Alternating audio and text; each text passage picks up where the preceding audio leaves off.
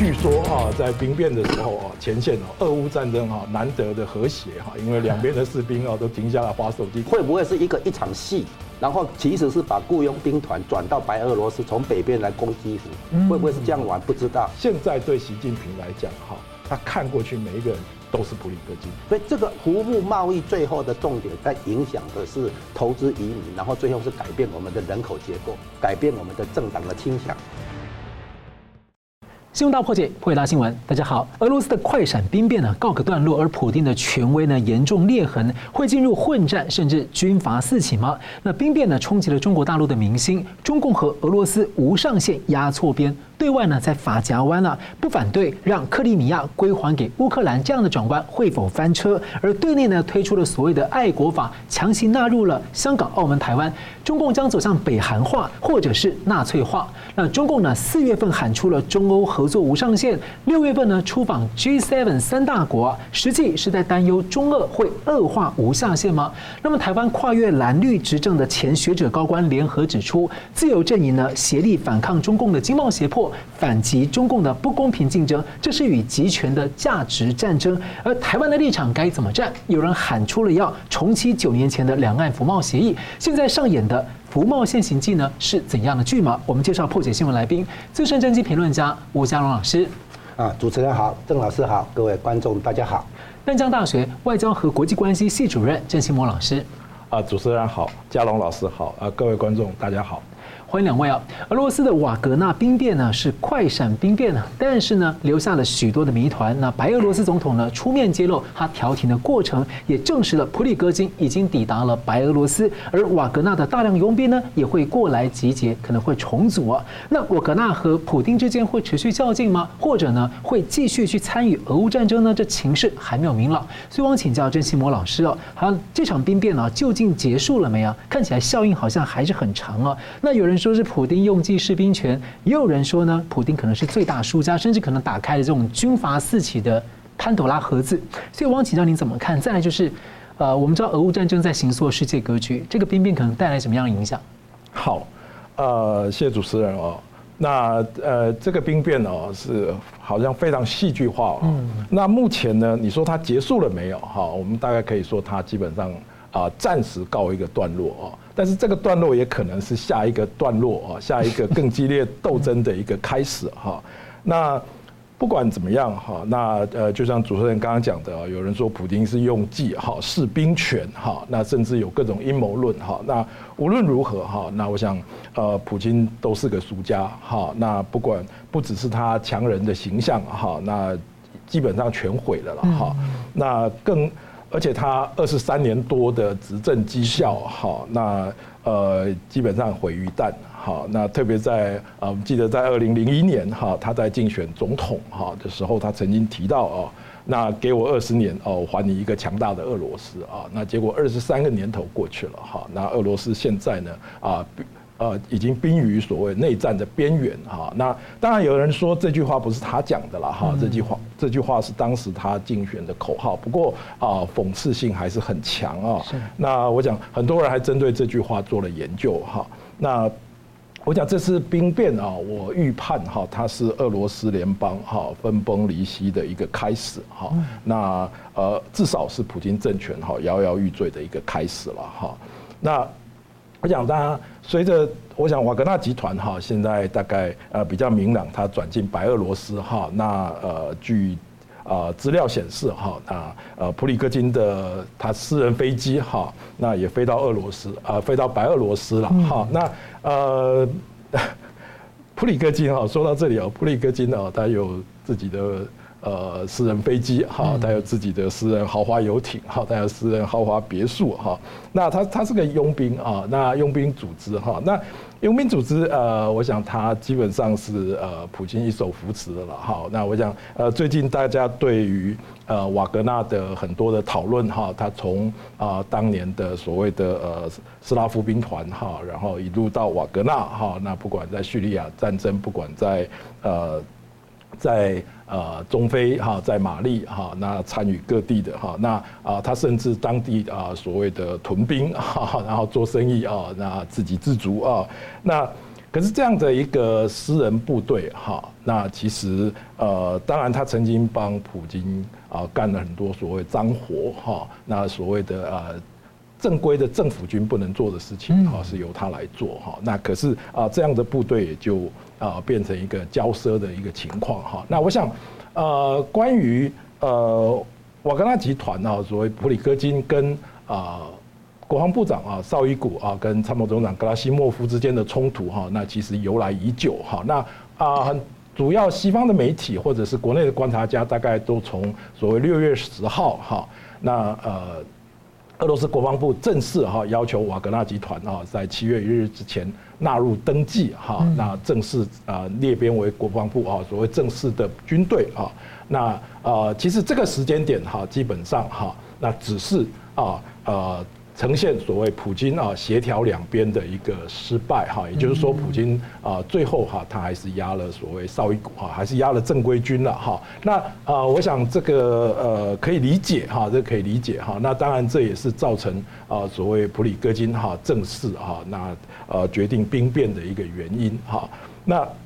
当然呃更重要的是我们看到哈，那普里戈金在这一次的兵变里面，其实我们呃。他虽然只是一天哈，那它把它定义为游行哈，而且它的代号叫正义哈，那是蛮搞笑的哈。但是啊，这么一天这样的转折哈，那我想呃，但是它暴露出俄罗斯很多的啊，就是普京政权哈很多的一个。呃，虚弱的一个面相哈。那首先呢，其实我刚刚讲到了哈，他跟普里戈金跟国防部的不合哈。那有时间我们可以谈，他其实是从呃叙利亚内战开始，二零一四年开始哈。对，那最近啊，在去年年底哈，有关苏洛维金的一个被呃。三个月突然被被解除命令哈，这是另外一个点哈。那当然一路上啊，后来当然呃绍伊古啊跟格拉西莫夫接掌所谓的啊主导所谓的整个对乌克兰的战争哈，那这是另外一个点。那最后我们刚刚提到那个点哈，不过啊这个部分我们想看到哈，也就是说啊这个但是普京哈一直没有。办法能够 settle down，所以能够排解哈，这就是一个普京权力的一个一个问题哈。我想在普京啊权力稳固哈，大概在二零零五年哈，基本上这种事情就不会再发生了哈。他在除掉寡头的时候，那另外其实呃外界更担心的是说呃在呃整个呃所谓的呃瓦格纳军团啊，那在向麦莫斯科行军一直前进到两百公里的时候，我们发现哈，竟然没有一支。正规军出来擒王，哈，也就是说他势如破竹，在很短的时间里面啊，就达到莫斯科的近郊，哈。那当然之后是谈判了，哈。那那这个这个问题就显示出普京的控制能力，哈，他的呃，包括他的治理能力，哈。那这个部分啊，那所以呢啊，从这几点哈，那到之后哈，包括啊，普京在。针对瓦格纳哈，他所发布的哈，那一下子说啊，说定位定位他是叛军啊，但是呢啊，检察长啊发出通缉令啊，那但是呢。呃，后来又谈判哈，然后又又要解除他的那个哈，然后就是整个哈，整个的一个处理的状况哈，我们发现啊，就是说啊前后有很多矛盾哈，那当然就是各方势力的协调哦，各方势力的角力在那段期间里面哈，那这其实显示出啊，那普京那种前纲独断哈，那种啊一个人说了算哈，那个时代哈显然已经过去了哈，那所以啊紧接着啊，我想呃迎接。接而来的大概就是呃所谓的呃传统的温和派跟保守派，或者是啊就是强啊温和派跟强硬派，或者是强硬派里面的一个啊比较保守的强硬派跟比较激进的强硬派啊之间的斗争哈。那我想呃接下来应该是普京啊在啊他的政权啊我判断应该不会很快的解体，但是呢啊他的一个对于啊整个国家的控制力哈。那另外呢还有一部分俄乌战场的结果可能也决定了普京接下来的命运。但现在以他目前这样的状况看起来啊，您觉得俄乌战争的走向看起来这样子，它也可能前线士气是大减。您怎么看这个？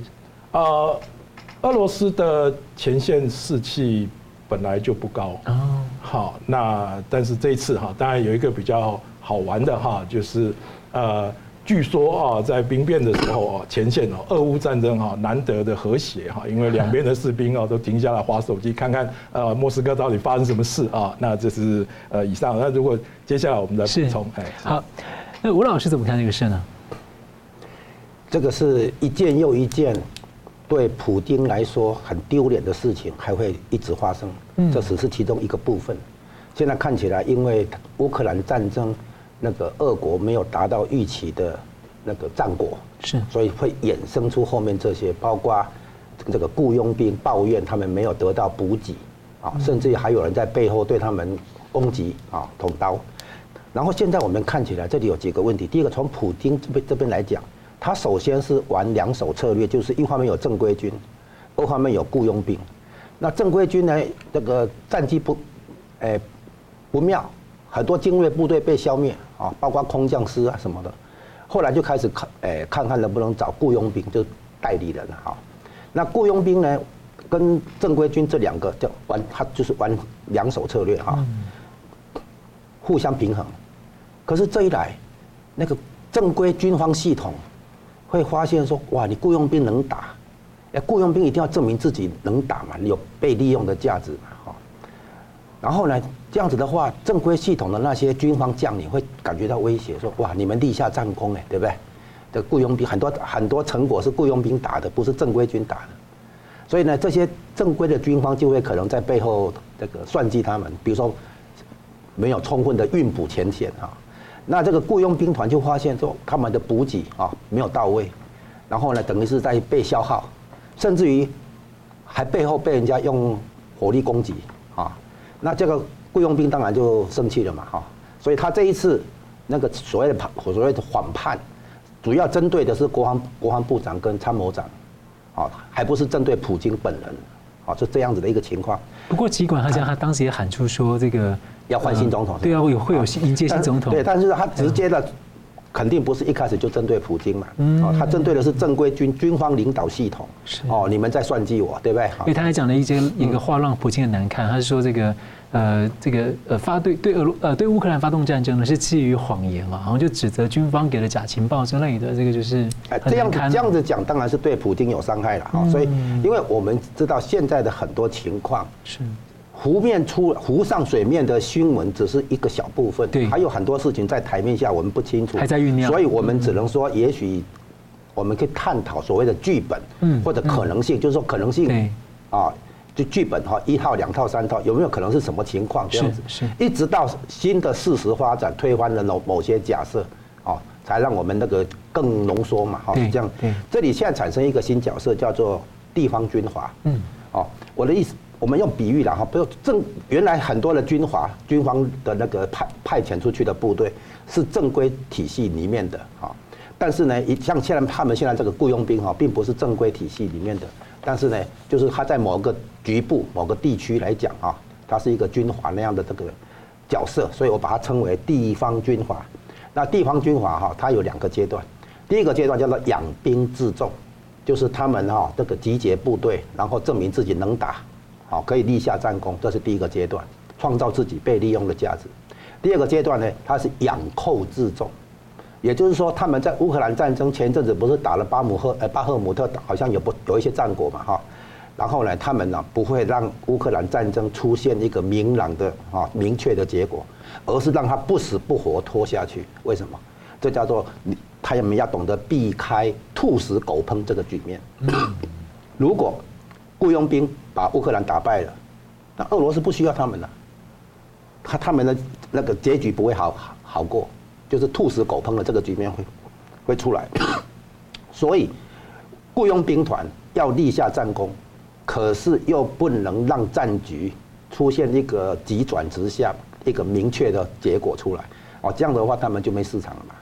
所以哈，普丁用这个雇佣兵的话，知道哈是应急。有局限性哈，最后也还是要用正规军出来收拾局面，取得这个功劳哈，是这样子。那所以雇佣兵的话呢，他会担心这个啊，然后他现在这个普丁的那个面对的问题啊，包括他的正规系统里面等于被检，这一次被检验、被测试忠诚度啊。然后这对普丁来讲，只要乌克兰战争本身没有取得当初预期的那些战果的话，其实他剩下来都是怎么丢脸的问题，啊，包括他的那个后勤补给弹药跟不上来，包括他的导引导航系统、导引系统等等，空军、陆军各方面都会，也包括黑海舰队啊，都会层出不穷的有问题，疲于奔命，在那边计较说对普丁的威信有多少伤害，这已经到了笑话等级了啊！现在俄罗斯的或者普丁的领导已经进入第三世界国家那种水平，嗯完全不像是军事大国哈，美国的对手国这种水平，完全不是。冷战时期的苏联表现都比现在好，哦，有那个大国的样子。虽然他这个好像落居美国下风，但起码玩的有模有样。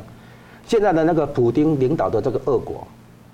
跟以前的苏联水平差，实在是有落差。所以我说这一次的从反叛到反转这么快速，叫做你把它称为快闪兵变，它开启了一个后普丁时代正式启动。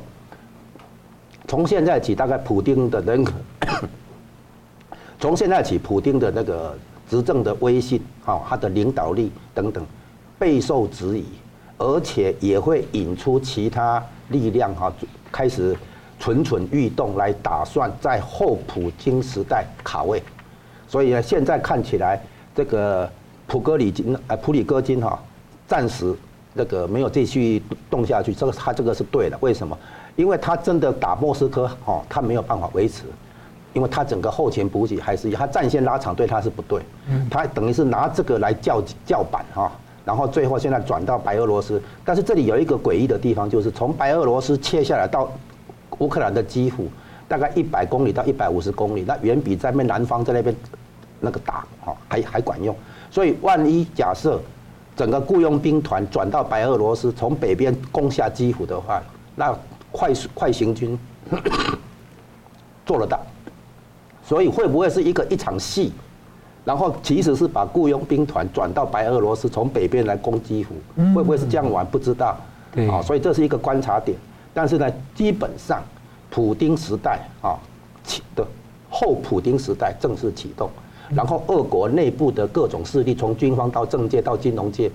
到工业界。能源界等等，大概都在开始考虑思考，普丁离开之后的俄国政局要怎么走？嗯，是感谢。我们是下点回来看呢，俄罗斯的兵变呢，对中国有何影响跟启示？而中共呢，正在走向纳粹化吗？另外呢，中共既然法夹湾，在兵变前呢就先法夹湾了，就说不排除呢，就是不排除不反对乌克兰呢可以收回克里米亚，要如何解读？休息一下，马上回来。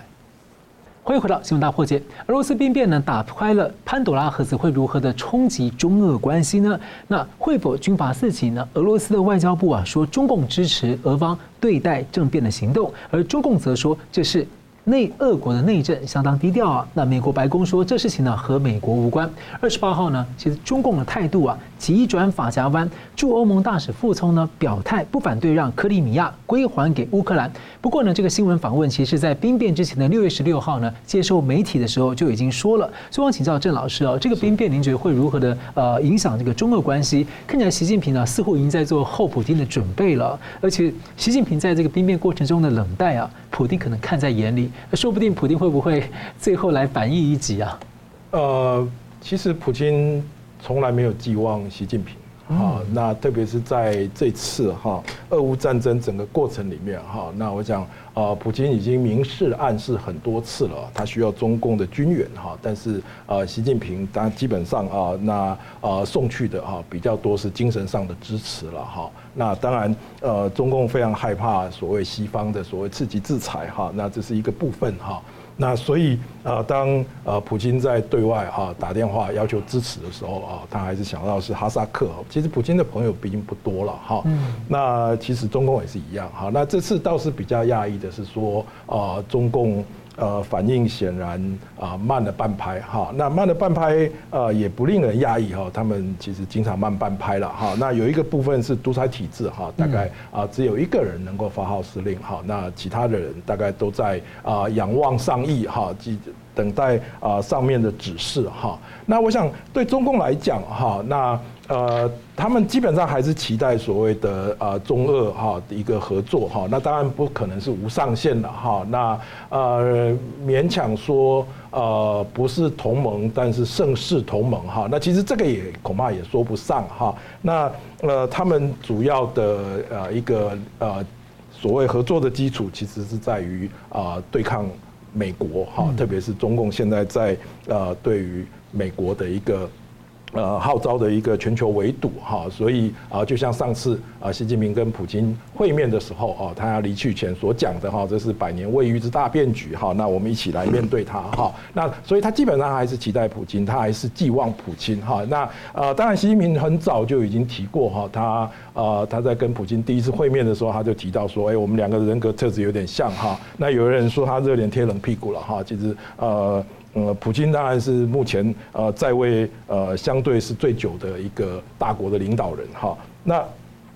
呃另外啊，那当然呃我刚刚提到的哈，那呃中共是在事情过后的呃过两天，也就是在二十六日哈才对啊所谓发表哈，他跟美国一样哈，这是俄罗斯的内政哈，他表示啊，然后他认为啊他一样哈还是讲。呃，官话废话，哈，就是呃，作为什么呃友好邻居啊，跟新时代全面战略伙伴啊，那所以呢，啊，中国支持俄罗斯国家稳定哈，那这些啊，基本上是表面的的那个哈，那呃，民间的发言也不多了哈，那呃，另外哈，那当然了，我们在检视整个哈，那普京政权啊的啊一个若是垮台哈。那甚至呃，俄乌战争哈战败哈，那这些其实我们一直也在观察它对啊中共可能会有的影响哈。那我想首先啊，那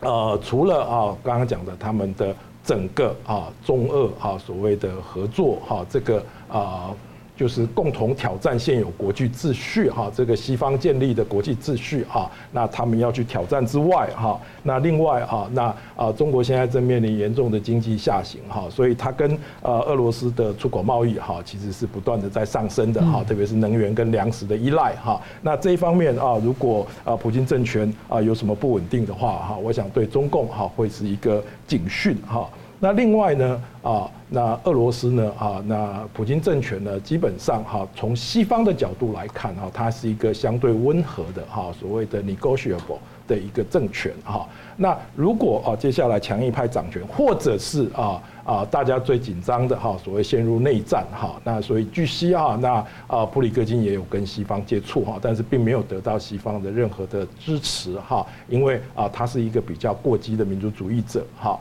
那而且呢这个政变呢，如果发生内战的话哈，那对于啊这个所谓的。俄罗斯联邦哈恐怕是一个呃很大的挑战哈。那大概在半年多前，印古斯共和国已经宣布要独立了哈。那呃在去年的呃上合组织峰会的时候哈，亚美尼亚跟亚塞拜然也因为啊边界的冲突哈，所以呢啊如果普京政权的垮台哈，那我想不只对西方，对中共也是一个噩耗，也就是它的西北边疆恐怕要面临啊长久的一个动荡哈。那这是呃这对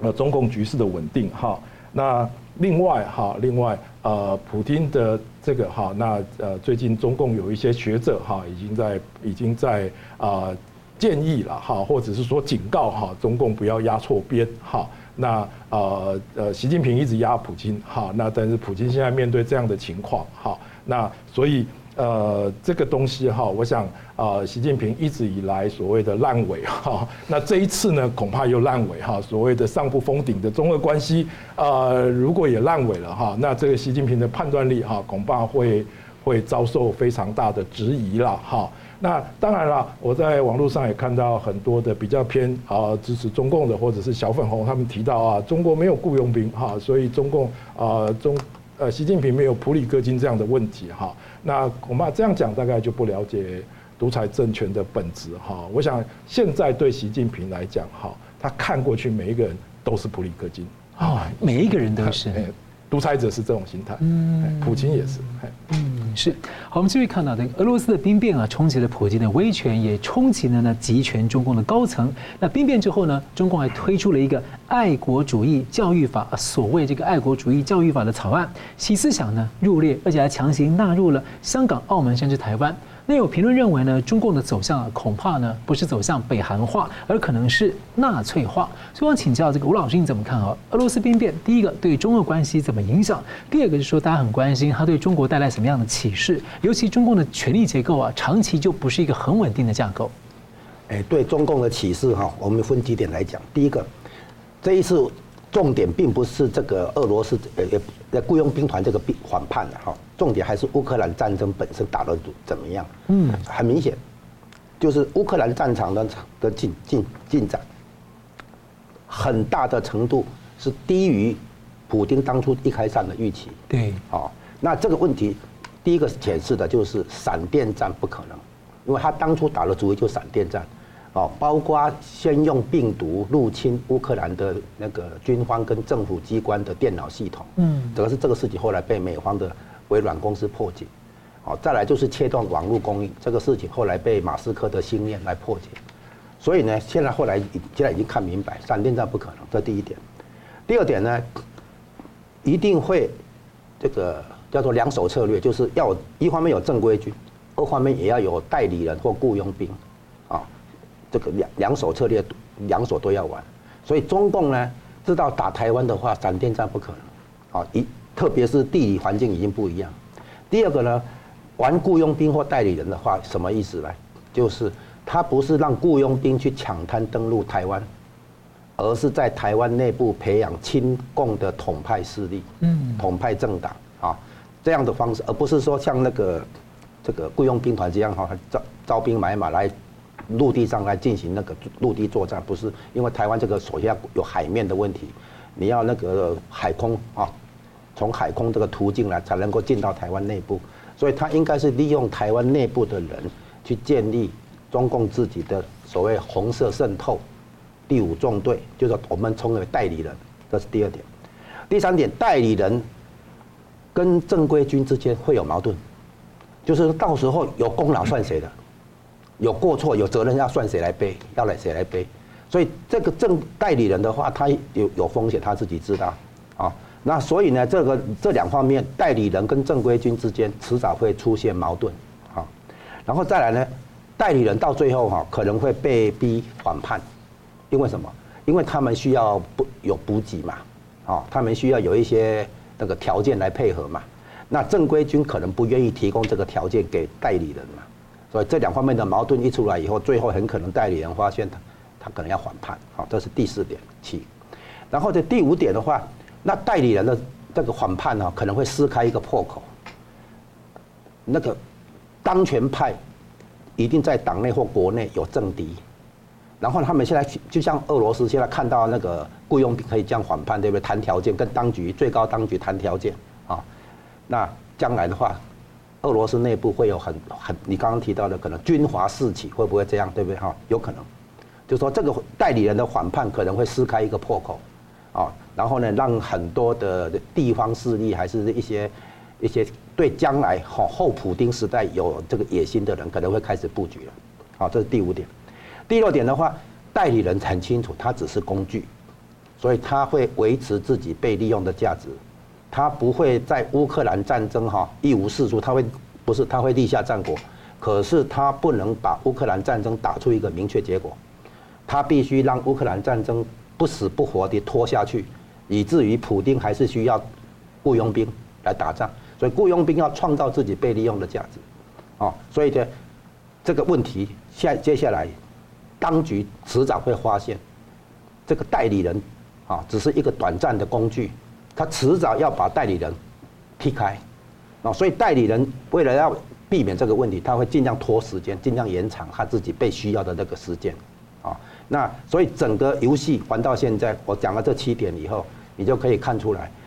在发生在俄国的在雇佣兵这边的这个情况，如果将来发生在中共对付台湾的时候，也会有类似的异曲同工的哈这个微妙的相似性会出来。所以中共会利用一些代理人，而不是派正规的解放军在那边抢滩登陆啊，空空中轰炸，不是玩这一套啊。然后他一定是从一些诶把一些人。包括间谍自己，慢慢的送进台湾内部，从台湾内部来来争夺台湾啊，是这样子。那在这个过程里面，你就会看到一样的剧剧剧本了。正规军代理人，对不对？然后呢，正规军怕代理人抢抢功劳，就会限制给他的补给。然后呢，代理人发现这样不对啊，对不对？我我等于是被被被戏弄一样，对不对？叫我在前面卖命，然后后面给我补给，给我控制的，对不对？所以代理代理人跟正规军的矛盾就会开始爆发。然后最后呢，代理人反叛，反叛了以后呢，在党政军各方面可能撕开破口。对不对？那当局就发现这个很危险，然后就要对代理对这个代理人这好这个雇佣兵团那个动手，然后呢，这些人可能就又更被逼得这个走走投无路，对不对？所以事情会会急转直下，这迟早的事情。所以我们从这个雇佣兵团这一次的反叛跟反转这么快闪兵变啊，你说的快闪兵变形容的非常好。这种事情如果将来发生在台湾内部的话，也不奇怪。哦，台湾现在可能有很多所谓统派政党、统派团体，对不对？这是亲共的路线的人。那这些人的话，在中共眼中，现在的话都叫代理人，相当于雇佣兵团了。他不是正规军体系的啊，雇佣。然后这样这这种人哈，一开始是比如说为中共跟配合中共的那个统战公司啊什么的，哦，就是跟当初那个雇佣兵团哈配合正规军一样，去在打乌打乌克兰嘛，对不对？这样子。可是到一个程度以后，这两个矛盾会爆发，迟早的事。所以呢，我们现在看起来对中国的启示就是哈，最高当局最后还是要回来问一个问题，就是你的军事结构、军事力量足不足以实现你的政治战略、政治目标？如果不行的话，你就找雇佣兵、找代理人，然后接下来会产生的这些问题，那非常类似的情况就是南宋历史上的岳飞。岳飞在前面作战，他如果一直打赢的话，会把老皇帝，就是他的爸爸跟他的哥哥找回来。那这个皇帝怎么办？所以最后就把岳飞找回来，把他把他杀了，对不对？然后再来一个就是那个唐朝的安禄山一样，他们在外面作战，勇兵自重，对不对？然后最后一定是养养寇自重，啊，就是不能把那个盗匪哈这个清清洗掉，因为这样的话他们就没有被利用价值了。这种情况也跟明朝的袁崇焕也有相似的地方。第一就是军军事大员哈，这个前敌总指挥大将军啊哈，在前线作战，勇你担心他拥兵自重，后面朝廷的大臣啊，甚至于皇帝本人啊，都担心将来会被威胁到，所以呢，就是希望他打胜仗，又不希又不希望他打胜仗，就是会有一些矛盾的情节啊。所以我们中国历史，看中国历史的话，我们也可以看出来，这个俄国的问题，其实在古代历史上，甚至于也追溯到以前罗马、伊朗啊那个时期。啊，还是那个奥图曼帝国时期，可能都是有类似的案例的。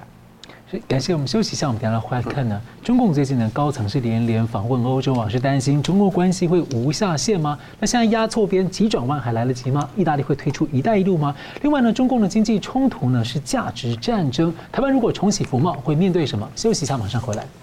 欢迎回到新闻大破解。俄乌战争十六个月呢。俄罗斯的兵变之前呢，中共驻欧盟大使傅聪呢突然急转弯，支持乌克兰可以收复领土。而傅聪呢四月初还辩称说，中俄合作无上限呢只是一个修辞而已。而四月下旬呢又说，中俄无上限，中国跟欧洲呢也可以无上限。那现在呢似乎是不是在担心中欧可能要无下限呢？中共高层呢六月十八号起访问了 G7 七国集团其中的欧洲三个大国，意大利酝酿要退出中共“一带一路”计划，中共中央。对外联络部长刘建超呢，二十五号率团到意大利施压，而之前呢，中共总理呢李强十八到二十三号访问了德国、法国，外界也关注欧中投资协定呢是否还可能有重启的一天。而另一方面呢，美国国务卿布林肯在二十一号到了英国伦敦回访啊，和 G7 以及欧盟的代表在协调对中政策。所以我请教那个郑老师，你怎么看这个欧洲的形势？呃，欧洲啊，现在啊，从中共的整个大战略来讲，哈，那他呃，他一直希望啊，所谓的呃联欧制美，哈，也就是说，他希望欧洲采取独立的路线，哈，这在呃之前，我想这个节目已经有很多次的讨论哈。那呃，目前啊，在在主持人刚刚提到的哈，意大利哈是一个很好的例子哈。那其实呃，在呃，最近哈跟台湾啊，这关系一直改善的捷克哈，是那也是一个呃很好的例子哈。那我想啊，从呃中欧之间的关系发展哈，那其实原本在二零二零年的年底哈，那刚刚主持人提到了哈，已经啊所谓谈妥了一个所谓的中欧投资协议哈。那后来因为新疆问题、香港问题啊，那呃所谓欧盟啊去制裁新疆问题的相关的官员啊，那中共当然也反制裁哈。那那段时间中共的调门非常高，因为习近平正在谋求所谓的三连任哈，那所以呢采取非常强势哈，那也就是他就这样被搁置下来了哈。那所以其实在整个呃中欧关系哈，那从那时候其实就呃。直转急下了哈，那当然也因为疫情哈。那我刚刚提到捷克哈，那捷克我想呃台湾的呃观众一定很不陌生哈。那呃其实捷克我想到一个故事哈，在二零二零年的八月下旬，也就是疫情那一年第一年哈，那所谓的捷克议长维特奇哈带团来啊台湾访问哈，那之后中共当然非常生气哈。那当时的中共啊对外联络部哈那。刚刚那个主持人提到对外联络部哦，那现在是刘建超，当时是宋涛，也就是现在的台办的主任啊。那他跟捷克的啊共产党哈，捷克跟摩拉维亚共产党的主席哈叫啊 Voitek 啊 Phillips 啊有一个通话哈。那呃要求他们啊希望捷克的主流人士哈，那他认为捷克还是一个亲中，捷克确实曾经非常亲中啊，他前一任总统啊所谓的呃那个约门总统哈，那是非常亲中的啊。那啊在这个事情，不过这个事情之后呢哈，那啊曾经哈在二零一三年啊拿到三十三席哈百分之十五选票的捷克共产党呢啊在那一年之后，也就是二零二一年的选举哈。只拿到百分之三点六，被赶出国会哈，所以现在已经没有捷克共产党了哈。那所以那维特奇呢哈，他来台湾访问之后哈，那他回去立刻面临了所谓参院的一个啊所谓的两年一次的一个改选哈，那选三分之一，那他的。他的公民民主党呢啊，几乎囊括了啊二十七席里面的二十六席哈，那所以再过两年之后，也就是去年十月啊，他又选举了哈，那尤尤其坤院长的时候，立法院长哈才去访问哈，然后呢啊他几乎又全拿好，所以他现在啊，他从当时来台湾哈是一个呃。政治地位还不是那么稳固的哈，那他现在已经是呃捷克的一方之霸哈，那所以呃我解释一下哈，那为什么欧洲这么多政要哈争呃竞相来台湾访问哈，那其实就是民意哈，那民意呢就是选票哈，这是很现实的哈。那讲到意大利哈，那呃，我想呃，意大利我其实也感慨万千了哈。在二零一九年，我曾经带学员去呃罗马哈做实习哈。那那一年啊，那那那一年呃五月哈，二零一九年五月，意大利刚跟中共签署所谓的一带一带一路备忘录哈，那所以非常轻松哈，那个氛围。那所以啊，当我带学员去参访联合国大学的时候哈，那呃在谈话之间哈，他们言必称习近平。那那我学生越听就越火，为什么？因为因为那一年的六月发生香港反送中，是。那我的学生是非常支持香港的哈，那那所以呢，呃，他们就言语之间就吵起来。那我记得我当时要离开的时候，我还跟他们说：你们那么轻松哈，你迟早要付出代价，又要跟他 pay for that。那结果呢，半年以后疫情起来哈，那意大利变成欧洲受创哈，啊，二十万人。好，因为疫情死亡。哈，那其实我我其实有点呃，觉得我不应该讲那样的话。哈，不过它显示出一个呃欧洲的一个民意的转向。好，那这次意大利其实因为“一带一路”哈，那其实我简单的讲哈，又是习近平的一个非常重要的烂尾工程。哈，那呃欧洲国家显然都没有哈，特别中东欧国家哈，那意大利也是一样哈。那呃中共现在其实请全力在呃支持德国哈。那德法哈，它的整个 focus 是在德法哈。那不过德国才出才刚刚出台所谓的啊所谓国家安全战略哈。那他当然他们现在还在讨论哈所谓的啊对中的一个战略了哈。那不过啊基本上有一个主基调是跑不掉的那个东西叫 de-risk 哈，就是所谓去风险哈。也就是说啊中德关系哈，那啊就是说在。呃，所谓的安全上面，包括经济安全上面，哈，那他德国基本上还是要选择啊，跟美国哈，跟所谓的啊民主供应链哈，那这个民主供应链其实啊，就是嘉龙老师常常讲的所谓再全球化哈这样的一个工程哈，那反对中共的所谓经济胁迫哈，那这在前一阵子的 G7 也主要 G7 国家也都定调了了哈，那所以在这样的一个背景之下哈，那啊也许哈在啊因为欧洲面临的很严重的通膨的问题哈，经济下行的问题哈，在疫情的肆虐之下哈，那不过啊在这种主基调所谓 de-risk 啊这样子的一个啊，也就是啊中共已经变成啊那欧洲主要的特别是经济安全的威胁，甚至。是全球安全的威胁哈，那不止他在啊台海哈的一个啊 aggressive 啊比较侵略性的一个作为哈，让欧洲国家担心哈。那呃，所以你说说现在哈，那要呃重启欧洲投呃所谓的中欧投资协议哈，那我想我想啊机会应该是不大哈。那那另外呢啊，那欧洲其实为了有关啊新疆的问题哈，那啊中共啊在呃有关那个呃。我记得在二零二二年的八月哈，说当时的呃人权最高级专员哈，联合国的那个人权委员会最高专员哈，那个巴切莱特啊，他要公布的时候啊，那那后来当然投票哈，那呃中共啊当场啊就在啊投票前几天哈，那在十月份啊赦免了啊这些呃非洲国家的一个大量的债务，我们不知道有多少金额哈，是。啊，我只是要讲说这个才叫大撒 币。好，这是这是呃，中共在大傻逼，想要阻挡那个联合国高级专员发表对新疆的调查报告。呃，调查报告已经发表了哈，那已经确定了哈，他在新疆哈是一个呃所谓的危害人类罪哈，他已经定掉了。但是之后呢，他要辩论是不是啊，是不是要同意在联合国里面去辩论哈？那中共为了避免这种尴尬啊，那所以呢啊，他。掌控啊，就是说啊，所谓大傻币啊，就像他去啊用钱去收买啊这些所谓的啊非洲、拉丁美洲的政客哈，然后啊让他们在联合国变成中共的投票部队哈啊那。这是大傻逼，当然大傻逼还有太多的例子了。嗯，好，是以上。是好，感谢。那我们继续看到这个价值呢，跟经济的冲突啊，现在在这个世界上呢是越来明显了。那该怎么办呢？台湾二零一四年呢爆发了太阳花学运呢，反对两岸的服贸协议，就是这样的冲突的一个鲜明的反应例子。而有重量级学者指出呢，当下的经济冲突、世界贸易不公平竞争的背后，就是民主跟集权的价值战争，而台湾呢要站稳立场。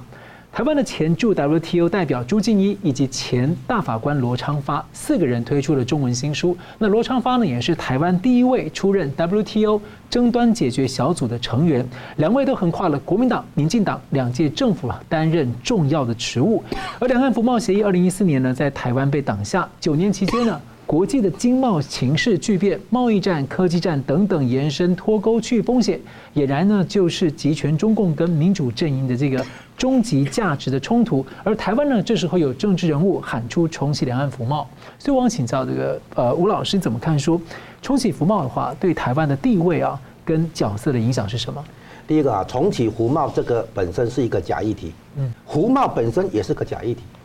就是一开头它就是一个假议题。为什么？我们现在把它区分成这样哈，你的国际经济关系要分成货品跟服务，啊，然后呢，另外呢就是有贸易跟投资。所以你把它二乘二的话，这里有四个象限哈，就是贸易跟投资嘛哈，有些就是经济来往，有些是投资，有些不是贸易嘛，它是投资。然后呢，对对象的话是货品跟服务这两个嘛哈。那货品的贸易，我们签叫叫做自由贸易协定哈。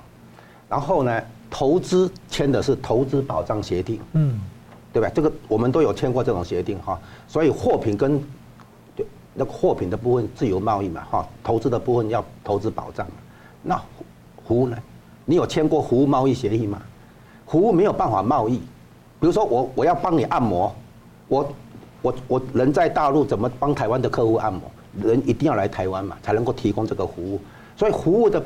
重要的东西叫什么？就是移民，这是投资移民，就是我来台湾投资移民，然后我人到台湾，我可以提供各种服务给我的台湾客户，是这样吗？所以这不是一个服，不是没有服。我们要立法的是立移民投资移民法，像香港人来台湾不是投资移民嘛？啊，比如说花六百万台币左右可以来台湾，那个根根据法令，根据法法律哈去走投资移民这个路，那可以在台湾定居，然后你可以开什么？你可以开店嘛？啊，你可以开美容的，你可以开那个餐饮的，对吧？你也可以做物流或者开补习班，对吧？教英文或就很多的服务业你可以做，对不对？但是你人要到台湾来才能够服务客户嘛。哦，所以这里是一个前提，就是一你要去改改的修改的是规范的是投资移民法嘛。那我们台湾不是有人去澳洲移民嘛，或者去加拿大移民，对不对？甚至于去美国移民一样嘛，你就根据该国的投资移民法去申请嘛。然后投资移民法是个案嘛，比如说你来申请，然后我审查准不准、通不过、过不过嘛，是这样嘛。可是这个服贸协议本身是只针对中国，而且是通案，它不是个别审查。比如说，对不对？那这样的情况的话，就会有漏洞嘛。什么漏洞？因为中国的国境是有管制的，他要移民出来的话，肯定要被批准。那说不定他们自己人用间，比如以特工或间谍的身份来办服务，这个投资移民，那一批一批的人过来，然后呢，投资移民的话，他可以申请，比如说他自己的家人，他可以有三个人进来，然后他可以用用一个干部或者一个员工，就是两个人，然后带一共六个人进来，然后花六百万让六个人进来，他没有差这个钱，台湾也不差这个钱呢，他可以付得起这笔钱。那这些人进来以后，经过一定的程序，他可能可能申请到我们的居留权，最后申请到我们的入籍，他可以正式入籍，变成中华民国国民，然后就可以有投票权。所以这个服务贸易最后的重点，在影响的是投资移民，然后最后是改变我们的人口结构，改变我们的政党的倾向。最后的意义是这样子啊。然后呢，有人另外说哈。有人说我们要提这个服务贸易，目的是要加入 CPTPP，有没有？这个现在日本在倡导了这个 CPTPP 这个东西，那这个东西又是个假议题，为什么？他们说我们不赶快弄的话，将来中共进去以后，我们就进不去。CPTPP 当初的目的就是对付中共的，中共不可能加进来，嗯，他是。因此才要去凑热闹申请，他是为了要阻止台湾。说你不让我进去，你也不要让台湾进去，是这个意思。而且服贸协议的它那个层次跟那个像台美二十一世纪贸易协议的那个高品质是差很大。等一下我来就来讲，就是说他这个意思就是说，提出这个倡议的人说，我们要赶快跟中共那边签服贸协议，以便我们可以加入 CPTPP 或者有助于我们加入 CPTPP 这个架构。但是我说讲明白嘛，CPTPP 当初的目的就是对付中共来的嘛，哦，所以中共不可能加进去的。何况中共还没有取得市场经济体的认证，对，而这个是市场经济体，好是参与的资格。好，这接下来就台湾来讲，应该优先考虑美台双边的各种经经贸协议，嗯啊，包括目前在进行的叫做二十一世纪美国台湾啊美台的那个，诶贸易倡议，诶贸易倡议，然后这个后面接下来会走向什么？美台自由贸易协定是啊，那这个比加入 CPP。CPTPP 更重要。我们讲下一个就是美台双边把台湾经济跟美国经济绑绑紧一点以后啊，接下来美国会把跟台湾签的双边的经济啊贸易的协议套用到印太经济架构。嗯，印太经济架构里面这个多边对不对？然后美国会说，我跟台湾这边已经谈的这么好了，你们要要不要比照啊？嗯，所以美国拿台湾当一个工具，一个破口，用台湾来启动多边经贸协定。所以对台湾来讲，是跟美国谈好比较重要啊。更何况 CPTPP 美国现在都没加入，台湾急什么？所以你用这个理由来说，我们要跟中国签服贸，以便加入 CPTPP，又是个假议题。所以这里面有很多假议题啊，它不是真真正。我们现在真正的议题是什么？真正的议题是台湾的确要提升自己的国际空间，然后主要的策略是先跟美国、日本等等敲定很多的经济贸易的关系。然后将来美国、日本这些大国会拿跟台湾的协定去启动多边，尤其东南亚国家，哦，因为东南亚国家很多技术水平差台湾的了哈，那没有问题，他台湾都都答应的话，其他国家会跟着答应啊，更何况他们也没有什么半导体产业，好，可以来跟美国、日本叫板的哈，所以呢，现在我们看起来经贸利益只是一个层面，接下来我们要谈的就是说这个服贸协议，所谓的服贸协议背后引出了刚刚讲嘛，是投资移民，而中国的移民是。当局可以控管的嘛，好，然后接下来就是安全问题，所以利益跟安全这是两个面向啊，然后所以胡茂最后引出来的不是经贸的关系，是国家安全的问题，是漏洞的问题，而且那个将来会改变台湾的选民结构啊，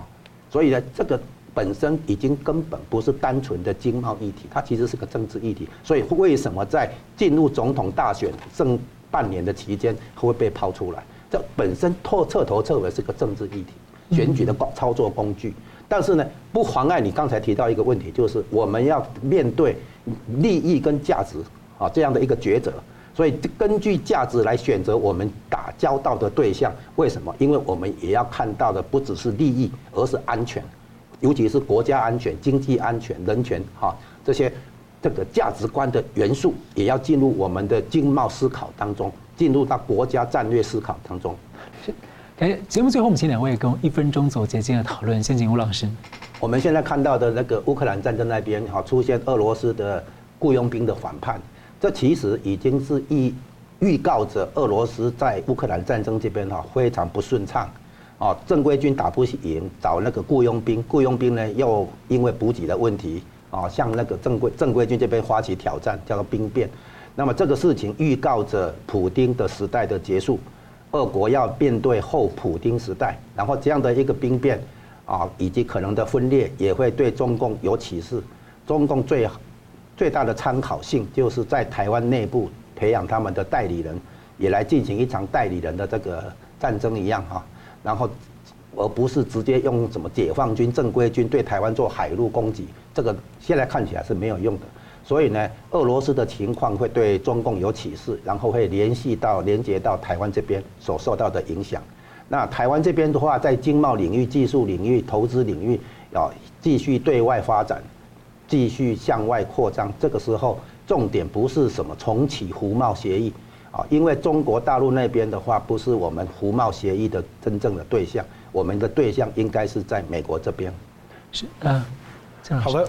呃，关于呃有关中欧关系哈，那呃虽然啊在秦刚上任以后呢，啊他已经收起所谓战狼的爪牙哈，但是呃中国对欧啊中国对啊全球的态度哦一样强硬啊。那其实中欧关系最大的争执哈，其实还是在于中国的非市场经济呃一个呃体制哈，那它的一带一路哈，它一直是口惠实不至，甚至破坏国际。贸易的一个基本准则哈，那这些没改善的话，我看不到有什么前景。那另外在瓦格纳集团这边哈，那瓦格纳集团是普京一手扶持的哈，它是一种独裁者的超限手段哈。那但是呢啊，这种超限手段最后会反噬到自己哈。那啊，其实普京跟习近平都是非常善于操纵呃所谓的民族主义的领导人哈。那啊，经常操纵民族主义后来的结果哈，那啊其实会被更激进的哈，甚至爱国主义啊，甚至啊这种这种所取代哈，甚至宣扬战。战争哈，那我们看，其实在中国国内很多高阶的军官跟学者哈，就其实已经在宣扬啊所谓的一个统一战争哈这一类的哈。那至于普京的政权哈，那我相信呃，其实呃接下来哈内斗应该是不断哈。那呃我们要注意的是他在所谓强力单位啊，特别是国家安全局 FSB 里面哈，像啊前局长哈帕德鲁雪夫啊，跟那个新的局长啊博尔尼科夫哈这些人啊，是我们以后观察的重点。以上，谢谢。为什么他们是观察的重点？因为呃，我们从苏联解体的经验哈，苏联解体的最后三个总书记哈，从安德洛波夫 KGB 出身，啊，切尔年戈 KGB 出身，最后的戈巴契夫也是 KGB 出身。哦，是。那在苏联那个体制，或在现在俄罗斯这个体制啊，所谓的前 KGB，也就是情报单位，还是掌控着相当多的资源跟权力，也是普京所倚重的。嗯，感谢。好，非常感谢两位来宾精辟的分析，感谢观众朋友的参与。新闻大破解，每周一、三、五再见。